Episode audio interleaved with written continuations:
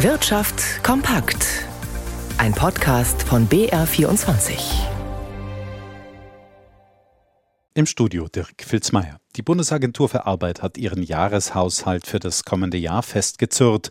Festgelegt wurde dabei zum Beispiel, dass ein Ausgabenschwerpunkt bei der Fachkräftesicherung und der Digitalisierung liegen soll. Außerdem sollen wieder Rücklagen für schwierige Zeiten aufgebaut werden. Die waren in den vergangenen zwei Jahren von 26 Milliarden Euro auf Null geschrumpft. Aus Nürnberg Stanislaus Kosakowski. Nach den Milliardenausgaben für Kurzarbeit in der Corona-Pandemie will die Bundesagentur für Arbeit die aufgebrauchten Reserven schrittweise wieder aufbauen. Angestrebt ist, im kommenden Jahr eine Rücklage von 2,7 Milliarden Euro zu schaffen. Denn der für 2024 festgestellte Haushalt schreibt schwarze Zahlen. Erwarteten Einnahmen von 44,6 Milliarden Euro stehen Ausgaben von 42,8 Milliarden gegenüber. Der Verwaltungsrat der Bundesagentur hat beschlossen, das Geld zum größten Teil in die aktive Arbeitsmarktförderung zu stecken. Einen Schwerpunkt sollen dabei Ausgaben für berufliche Weiterbildung und die Teilhabe von Menschen mit Behinderung bilden. So sollen Fachkräfte gesichert werden. Mehr Geld ist auch für die IT-Infrastruktur und digitale Dienstleistungen vorgesehen. Mit rund 800 Millionen Euro plant die Bundesagentur etwa 3,3 Prozent mehr als in diesem Jahr. Die Vorstandschefin der Bundesagentur, Andrea Nahles, würdigte den Beschluss des Verwaltungsrats und sprach von einem stabilen, soliden und zukunftsgerichteten Haushalt.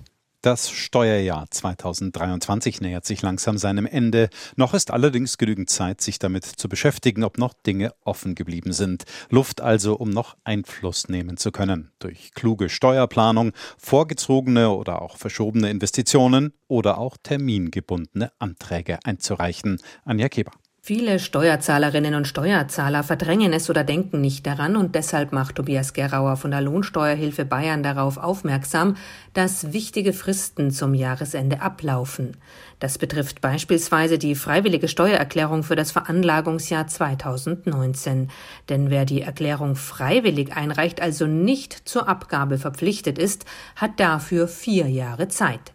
Steuerpflichtige können also jetzt noch ihre freiwilligen Erklärungen bis zum 31.12.2023 rückwirkend einreichen. Und das kann sich richtig lohnen, denn oft kommt es hier zu Rückzahlungen, häufig zwischen 100 und 1000 Euro. Aber auch den Antrag auf die Arbeitnehmersparzulage für 2019 kann man noch stellen. Und vielleicht, was oft halt auch vergessen wird, ist den Antrag auf die Wohnungsbauprämie zu stellen. Der ist jetzt für 2021 noch möglich. Zudem sollten all diejenigen, die einen Riester-Vertrag haben, prüfen, ob die Zulagen beantragt worden sind. Hier kann noch bis zum Jahresende der Zulagenantrag für das Jahr 2021 abgegeben werden.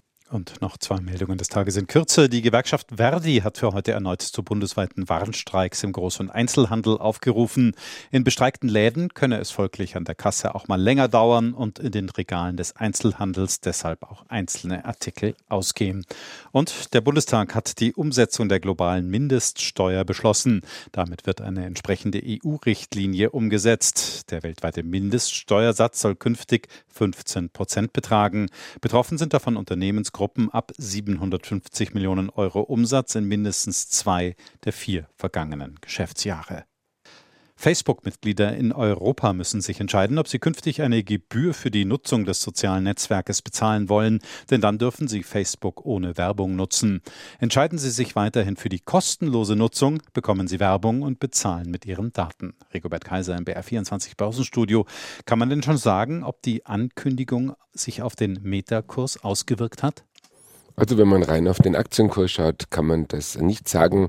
Die Aktie steht bei 322,50 Dollar, steht damit recht gut da, hat über die Woche auch äh, zulegen können. Mhm. Äh, es sieht ja so aus, als würden die Nutzer äh, jetzt quasi der Reihe nach äh, aufgefordert, wenn sie sich anmelden, zu entscheiden, ob sie die Abo-Version haben wollen, also für knapp 10 Euro, oder ob sie eben die kostenfreie Version haben wollen, wo sie dann auch ihre Daten zur Verfügung stellen und dann eben auch so spezialisierte Werbung zugespielt bekommen.